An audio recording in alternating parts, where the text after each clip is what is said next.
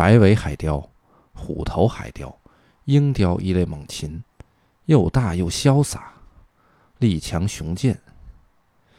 鹰雕的喙是强大危险的武器，爪子则更加厉害。但饲养员用一根小小的扫帚就能抓住它们。饲养员走进大型猛禽的屋舍，想办法把鹰雕赶到地上，用扫帚把它们逼到角落里。这时的鹰雕，就像和重量级世界拳击冠军穆罕默德·阿里比赛时的日本摔跤手安东尼奥·朱木，椅背贴地，身子翻倒，把一双尖锐有力的爪子朝上。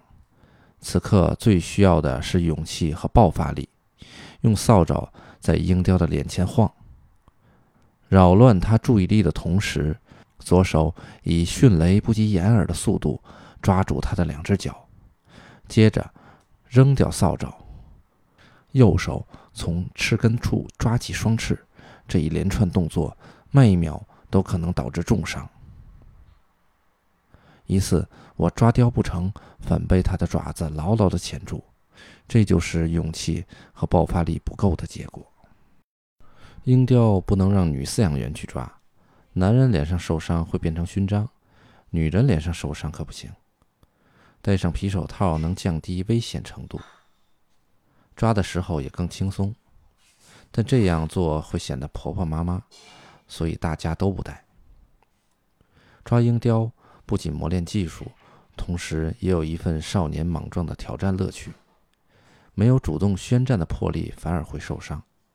饲养员的恐惧永远要放在本职工作之后，绝不能临阵脱逃。学不会抓动物，饲养员的自豪感也会降低，还得不到前辈和同事的认可。空手抓动物激发饲养员的魄力，戴着皮手套反而会放松警惕，注意力不集中，其实更容易受伤。因为抓动物的时候要保持高度的紧张感，克服恐惧需要的或许是经验和勇气。饲养员时刻与生死为邻，不知道什么时候就会遭难，因此每个人心里都有一份恐惧。这样的职业真是不多见。旭山动物园发生事故的时候，最先冲进现场的总是石荣和牧田两位前辈。我也想有朝一日成为第一个冲进去的人，却总是被他们抢了先。